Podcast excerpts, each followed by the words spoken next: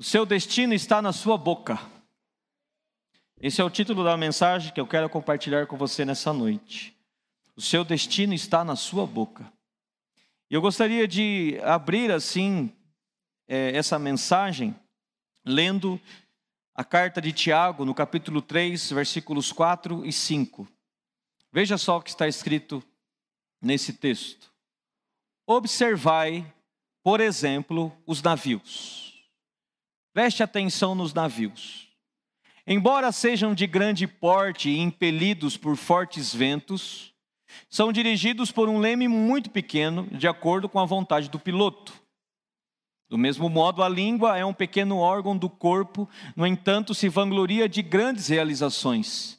Veja como um bosque imenso pode ser incendiado apenas por uma fagulha. Eu e você temos um engano.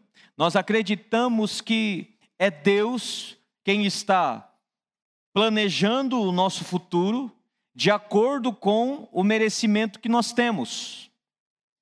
Nós pensamos que se fizermos tudo de forma correta, nós seremos recompensados positivamente.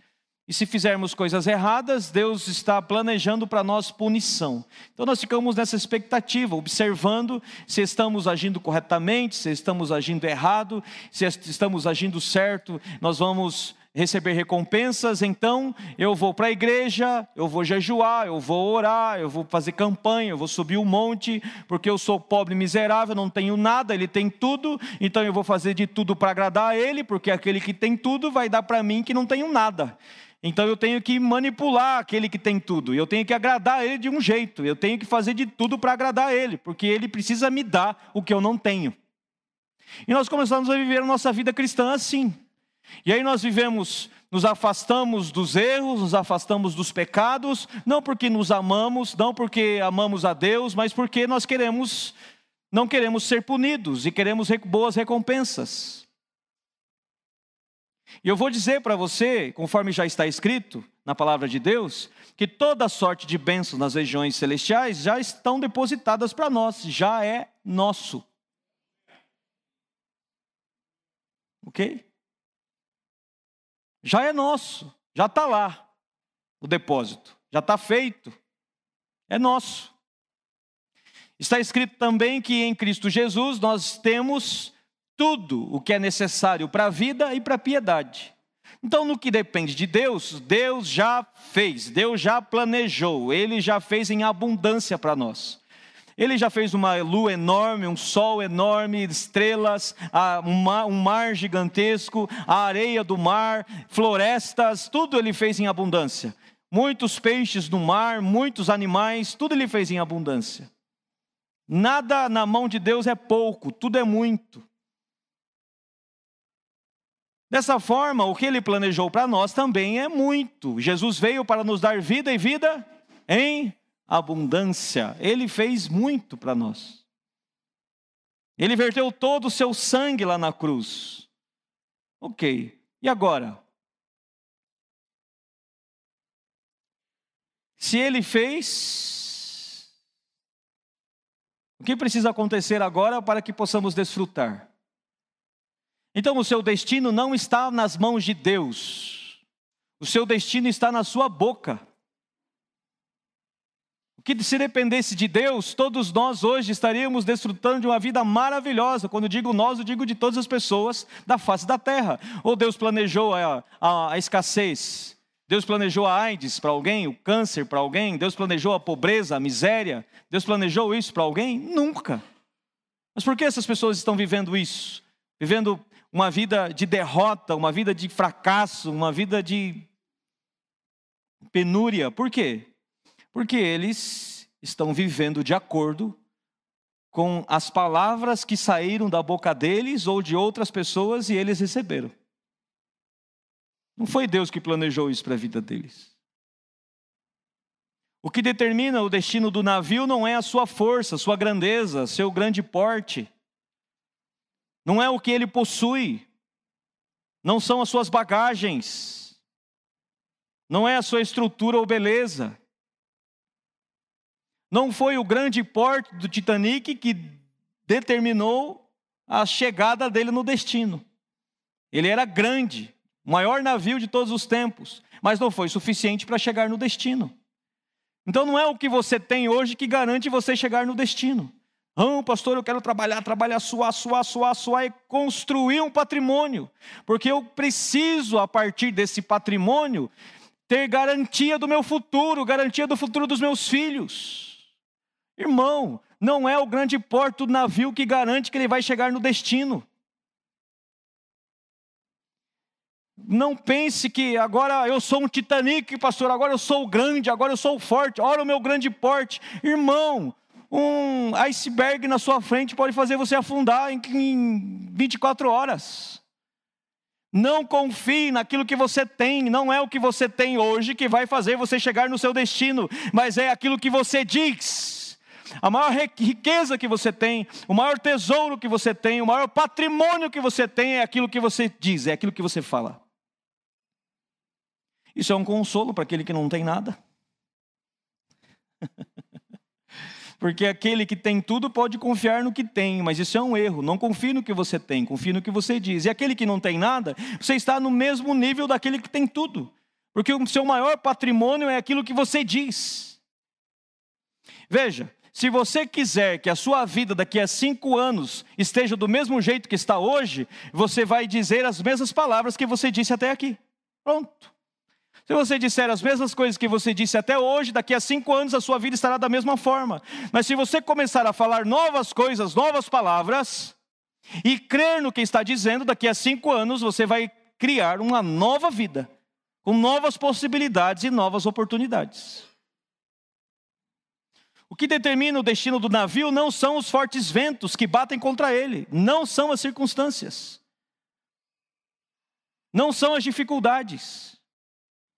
Porque por mais que os ventos sejam fortes, o leme está apontado para o destino e ele vai na direção daquele destino e não tem o que impeça ele.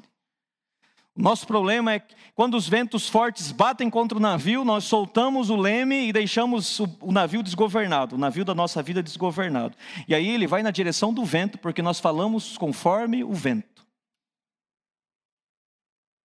Se você se mantiver falando conforme o seu destino, independente dos ventos, você vai na direção do seu destino. Mas se você esquecer do seu destino e começar a falar conforme os ventos, a sua vida vai ficar toda desgovernada. Aí você vai para a esquerda, daqui a pouco você vai para a direita. E, e aí você vai, a sua vida será resultado das tempestades e adversidades da vida. E não resultado daquilo que você diz. O que determina o destino do navio é o seu leme, conforme a vontade do piloto. Então é necessário ter um piloto, e esse piloto precisa ser você. Você é o piloto da sua língua, você decide o que fala. Diga para a pessoa que está do seu lado aí, você decide o que fala. Você decide o que fala. Agora, você vai falar conforme a vontade que você tem. Por isso precisa estar muito claro para você qual é a sua vontade. O que você deseja? Que é a pergunta de Jesus para o cego lá, Bartimeu: O que você quer que eu te faça? Nós precisamos saber, nós precisamos definir um destino. O que eu quero? Porque o piloto precisa ter vontade. Não basta ter um leme. Tem que ter piloto. E não basta ter piloto, o piloto tem que ter vontade.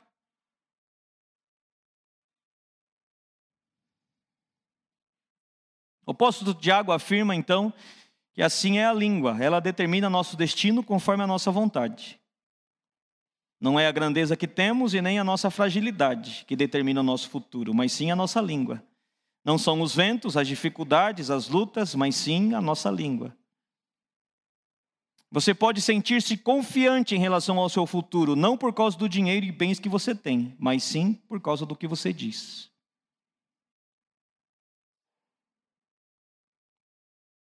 Você não precisa temer nos dias de ventos fortes, porque você sabe que o que está dizendo, você sabe o que está dizendo e tem a consciência que seu futuro só depende disso. Como você está? Eu estou bem. E como você vai ficar? Melhor ainda. Por quê? Como você tem tanta certeza? Porque é o que eu estou dizendo. Por que você tem tanta, tanta certeza que o que você diz vai acontecer? Porque eu creio no que eu digo. E Jesus disse: se eu tiver fé naquilo que eu digo, assim será. Ele não mente. Então, conforme eu estou dizendo, vai acontecer. Mas é necessário saber aonde nós queremos chegar. É claro que a soberania de Deus sobre a sua vida vai impedir que você receba algumas coisas que você insiste em dizer. Se Deus não quiser algumas coisas para você e você falar, falar, falar, não vai acontecer. A não ser que você insista muito demais, aí você vai receber. Mas você vai sofrer quando receber, porque ele não queria te dar, porque se você recebesse, você iria, iria sofrer, por isso que ele não queria te dar. Mas pela insistência, você pode receber. Como foi no caso dos israelitas no deserto. Eles ficaram insistindo com Deus que queriam carne. Eu quero carne, quero carne, quero carne, quero carne. Começaram a fazer protesto, e queimar pneu, e faixa, e greve de fome, e começaram a fazer protesto. Eu quero carne, quero carne. Deus falou: ah, tá bom, vocês querem carne? Tá bom, vocês vão receber carne. Só que vocês vão comer carne até sair pelo nariz. Foi o que Deus disse. E foi o que aconteceu. Eles passaram mal de tanto comer carne. Então, cuidado com as suas insistências. Que você pede, pede, pede, insiste, e aí quando você tem, você sofre. As bênçãos de Deus não acrescentam dores. Por isso ele não queria te dar. Mas você insistiu, pegou, sofreu. Ok? Então, a vontade de Deus é soberana, e se ele não quiser, você não obtém, você não consegue. Mas existem coisas que Deus quer que você desfrute e você não está desfrutando porque você não está concordando com Ele. Preste atenção. Era a vontade de Deus que os doze espias e suas famílias entrassem na terra prometida? Sim ou não? Era a vontade de Deus que os doze entrassem com suas famílias. Mas quantos entraram? Dois. Por que Deus queria que doze entrassem e só entraram dois? Porque as palavras dos dois que entraram foram cheias de fé, positivas. E as palavras dos dez que não entraram foram palavras de dúvida, palavras de incredulidade. Deus queria, mas não aconteceu. Então existem coisas que Deus quer te dar, Deus quer que você desfrute e você não está desfrutando porque suas palavras não estão de acordo com aquilo que Ele tem para você.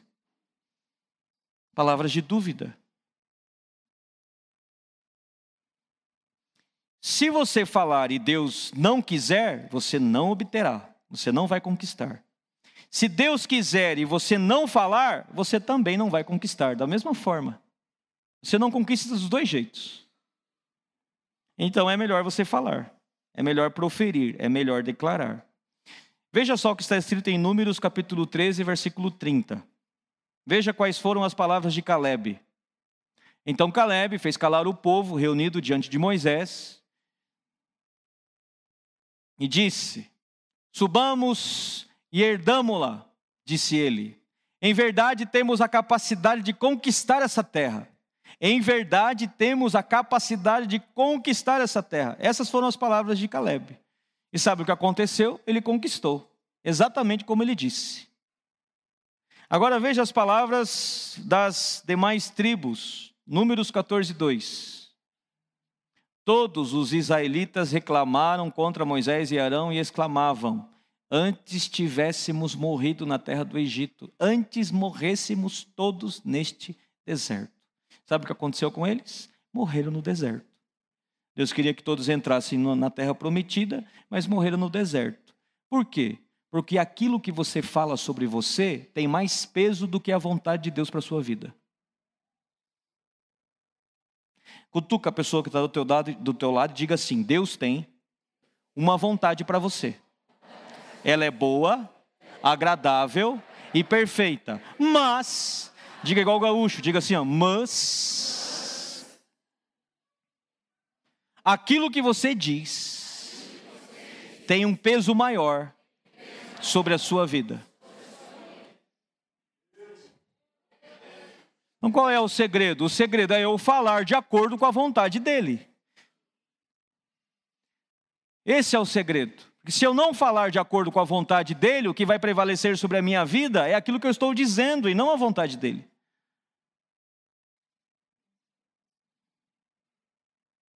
Se a vontade dele prevalecesse, aqueles doze tinham entrado na terra prometida e desfrutado da terra.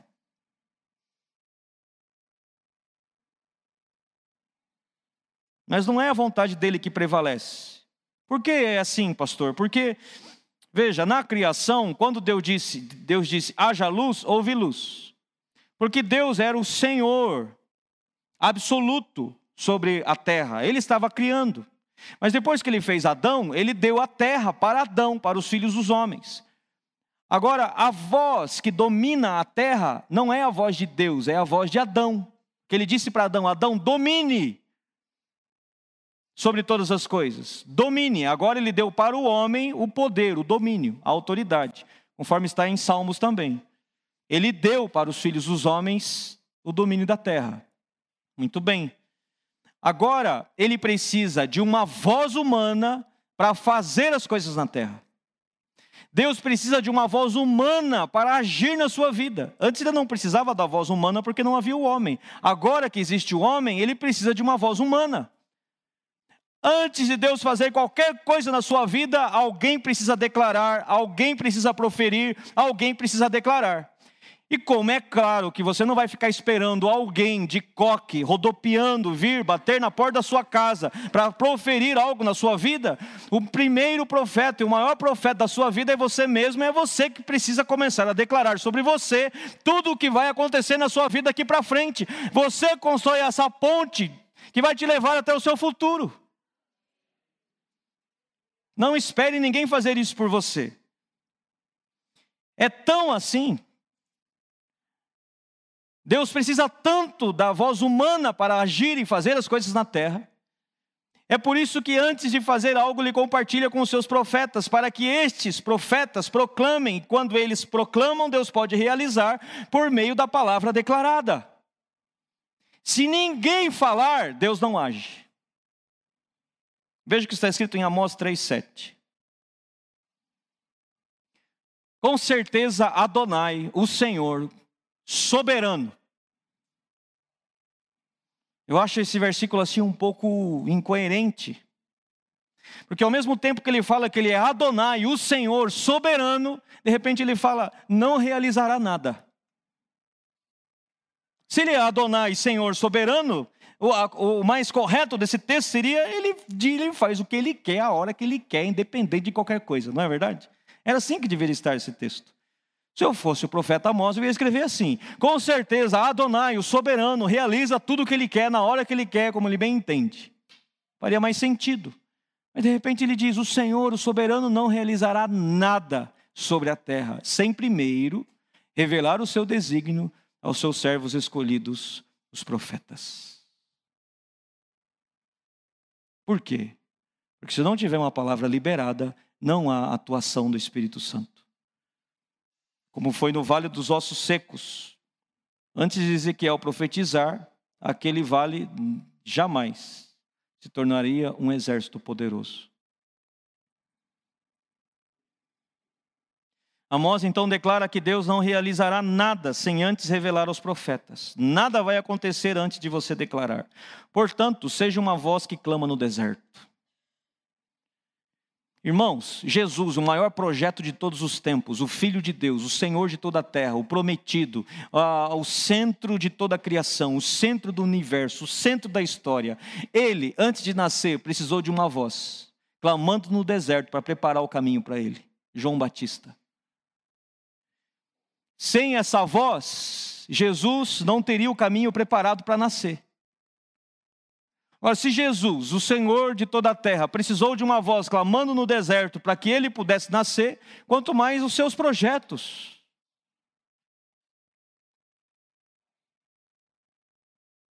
Seja uma voz no deserto.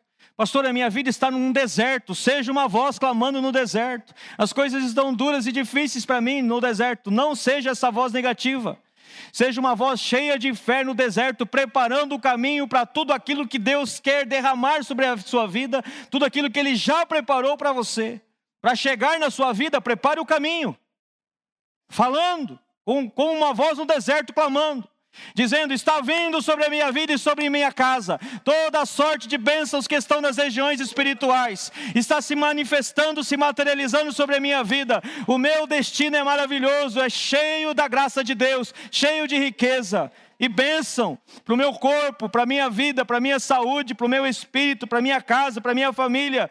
Ele tem preparado grandes coisas para mim e eu sou uma voz aqui nesse deserto clamando: está vindo sobre a minha vida e sobre a minha casa.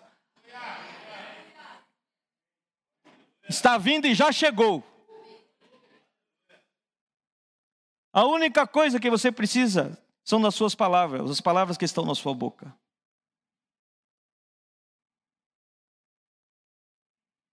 A única coisa que você precisa. Se você pudesse escolher agora a oportunidade da fala e, a, e, e 5 milhões de dólares, o que, que você escolheria? 5 milhões de dólares ou a oportunidade de falar?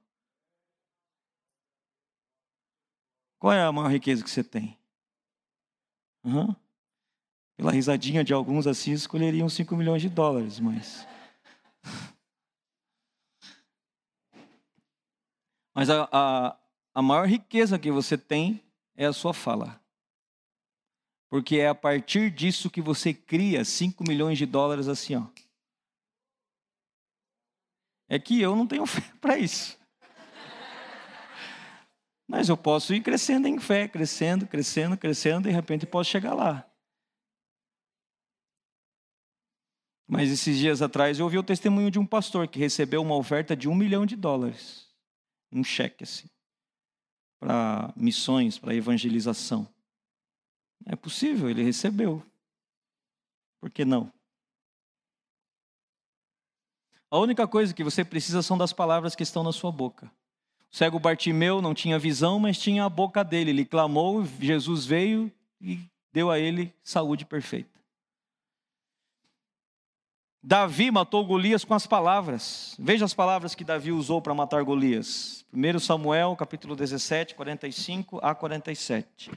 Contudo, Davi retrucou ao filisteu: Tu vens contra mim com espada, lança e escudo pontiagudo.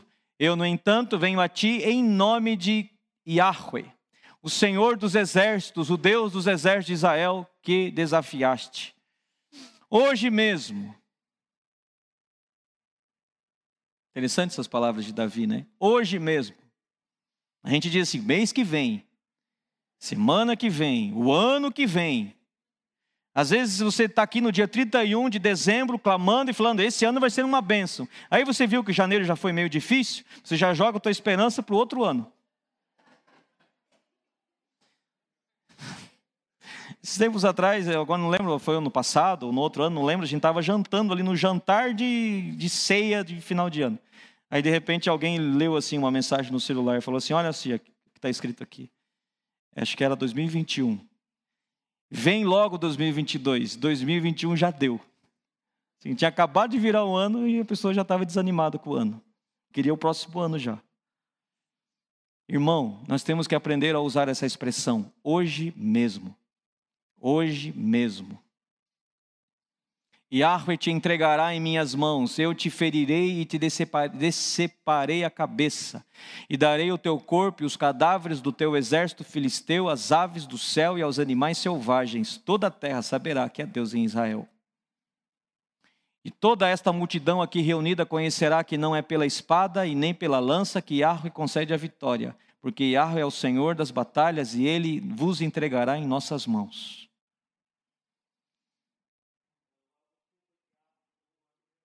Preste atenção no que eu vou te dizer agora. O que está escrito aqui é muito importante. Volta lá no verso 45. Esse texto está dizendo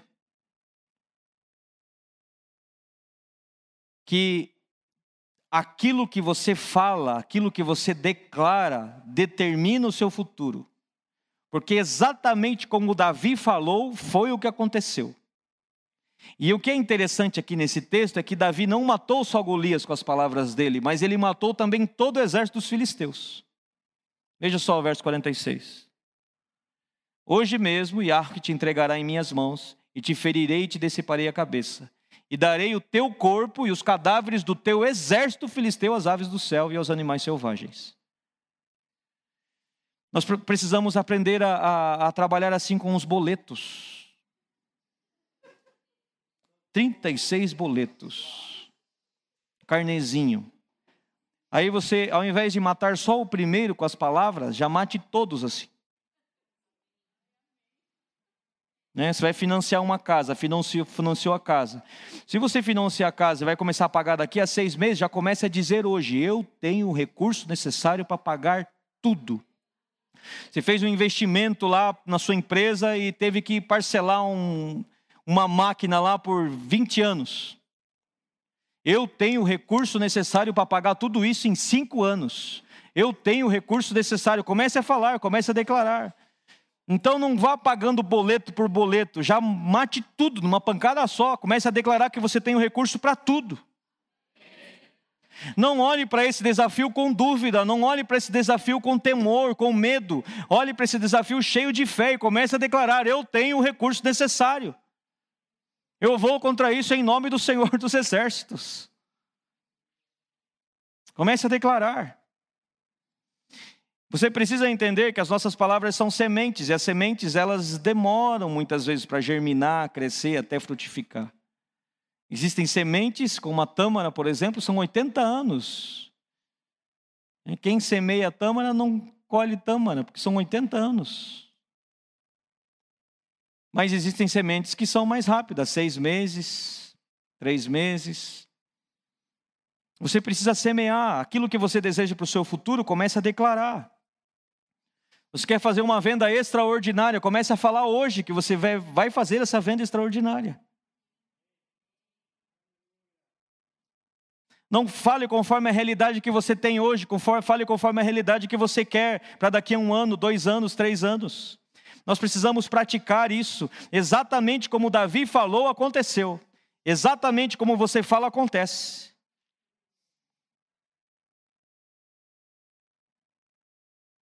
Veja o que está escrito em Provérbios capítulo 6, versículo 2. E ficaste enredado pelas declarações que saíram da tua boca, então és prisioneiro de tua própria palavra.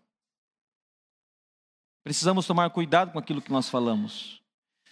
Veja, as palavras, existem palavras que são vazias e não trazem nenhum tipo de benefício ou prejuízo para as nossas vidas. São palavras vazias.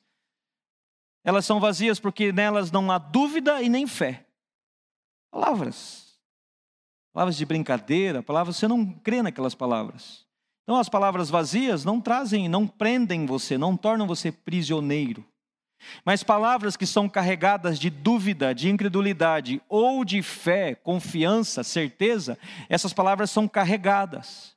Palavras carregadas de ódio, palavras carregadas de ira, palavras carregadas de amor, de esperança. Essas palavras que são carregadas, elas produzem na sua vida prejuízos ou benefícios. E eu e você precisamos tomar cuidado, porque essas palavras carregadas de sentimento, carregadas de fé ou de dúvida, elas nos tornam prisioneiros. Elas nos escravizam, elas nos amarram. Suas palavras estão promovendo o que por você e pelos outros? Vitória ou derrota? As pessoas te ouvem, elas têm a sensação de vitória ou de derrota? De saúde ou de doença, de vida ou de morte, fé ou dúvida. Que tipo de sentimento você, que tipo de imagem você está gerando na mente das pessoas com as suas palavras? E por que muitas vezes nós falamos e não acontece? Porque nossas palavras são vazias. Nós falamos, mas não cremos no que dizemos. Nós falamos porque o pastor disse lá que é para falar, então vamos começar a falar. Se você começar a falar todo dia, mil vezes por dia, por três anos, uma coisa, mas não crer nisso, não vai acontecer nada. Não vai acontecer. É necessário crer no que você está dizendo. As palavras que proferimos trarão resultados sobrenaturais se elas estiverem carregadas de fé, certeza, convicção, vontade. O piloto precisa ter vontade. Marcos 11, 23. E com toda certeza eu vos asseguro que se qualquer pessoa ordenar a este monte, levanta-te e lança-te no mar, e não houver dúvida em seu coração, mas crê que se realizará o que pede, assim lhe será feito. Por que nós falamos e não acontece? Porque nós falamos com dúvida. Duvidamos. E como nos livrarmos da dúvida? Como ser liberto da dúvida? Precisamos ficar persuadidos pela palavra de Deus. Para você ser liberto da dúvida, você precisa ficar convencido de que aquilo que você está falando é de fato verdade, como Abraão. Veja o que está escrito em Romanos, coloca lá para mim, por gentileza. Romanos, capítulo 4, verso 17. Romanos 4, 17. Como está escrito, eu constituí pai de muitas nações, ele é o nosso pai, aos olhos de Deus, em quem Abraão depositou sua fé, o Deus que dá vida aos mortos e convoca à existência elementos inexistentes como se existissem. Pode continuar. Abraão, crendo, esperou contra todos os prognósticos desfavoráveis, tornando-se assim pai de muitas nações, como ficou registrado a seu respeito. Assim será a sua descendência sem desfalecer na fé, reconheceu que seu corpo físico perdera a vitalidade de outrora, pois já contava cerca de 100 anos de idade, e que também o ventre de, Sara não tinha o vigor do passado. Mesmo considerando tudo isso, não duvidou, nem foi incrédulo quanto ao que Deus lhe prometera, mas pela fé se fortaleceu, oferecendo glória a Deus como que ele fez para vencer a dúvida? Se fortaleceu dando glória a Deus. Mesmo considerando tudo isso, não duvidou e nem foi incrédulo quanto ao que Deus lhe prometera, mas pela fé se fortaleceu, oferecendo glória a Deus. É assim que você vence a dúvida. Se fortalecendo na fé, dando glória a Deus. 21. E estando absolutamente convicto de que ele era poderoso para realizar o que havia prometido. Por essa razão, isso lhe foi atribuído como justiça. Quando você disser alguma coisa, estando absolutamente convicto de, que aquilo que você está dizendo vai acontecer, você vai começar a ver milagres saindo da sua boca o tempo todo milagres, curas, salvação, transformação, materialização de tudo aquilo que está depositado para você nas regiões celestiais. Eu quero encerrar dizendo: acredite no que você diz. Acredite no que você diz, a ponto de ficar calado muitas vezes. Eu acredito tanto no que eu digo que eu não posso falar isso, porque se eu falar isso eu sei que vai acontecer, então eu não falo. O anjo pediu para Zacarias, o pai de João Batista, ficar quieto quando ele se mostrou incrédulo com o nascimento de João Batista. Zacarias disse, o anjo disse para Zacarias: fique quieto, não fale nada, a partir de hoje você vai ficar mudo. Por que ele fez isso? Porque eu acredito que se Zacarias começasse a falar com incredulidade, ele poderia impedir o projeto. Deus disse para Josué: peça ao povo que não fale uma palavra só quando estiverem dando voltas em, na muralha de Jericó. Que eles fiquem quietos, em silêncio. Por quê? Eu acredito que se eles falassem, eles falariam de forma negativa, porque era o padrão deles. Era o padrão. Eles eram assim, eles murmuravam, reclamavam.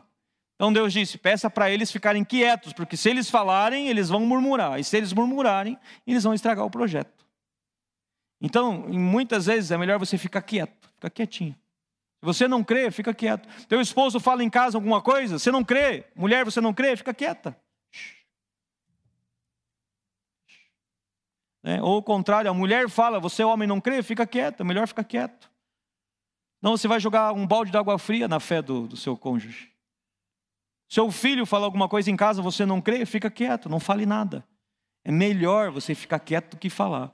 Existem três posturas: a postura positiva, a neutra e a negativa. As melhores, a melhor é a postura positiva, depois a neutra. A negativa, fuja disso.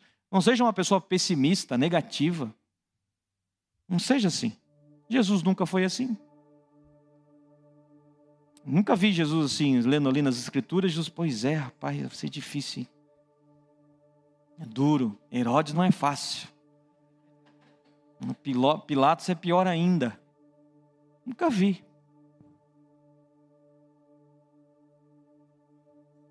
Nunca vi, nunca vi, nunca vi Jesus pensar assim: oh, se Herodes continuar no governo, ih, vai ser difícil. Nunca.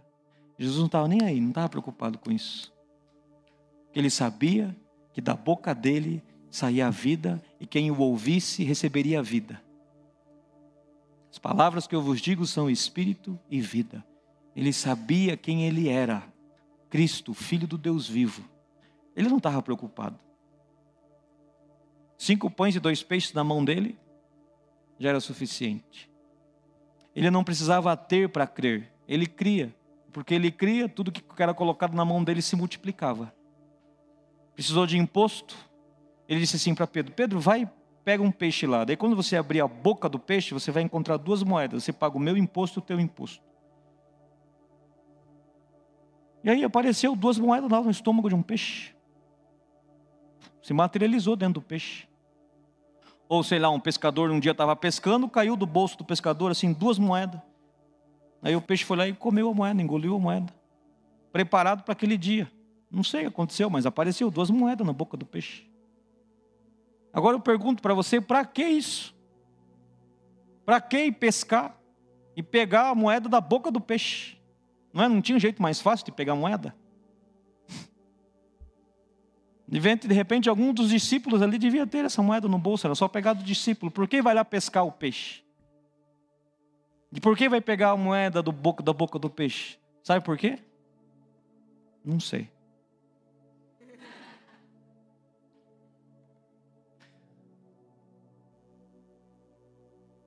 Mas ele disse e aconteceu, estava lá. Exatamente como ele disse, aconteceu, estava lá. Então ele desafia você a mover as montanhas que estão na sua frente. E como você vai fazer isso? Pela fé naquilo que você diz. Sabe o que eu acho interessante nessa frase ali de Jesus? Que ele não fala que a sua fé na palavra de Deus, a sua fé no versículo bíblico. Ele está dizendo aqui que é aquele que crê no que diz, que você diz. E aí ele abrange assim, né? Ele abre, ele abre a porteira. Se você crer no que você diz, se você crer no que você diz, assim será feito.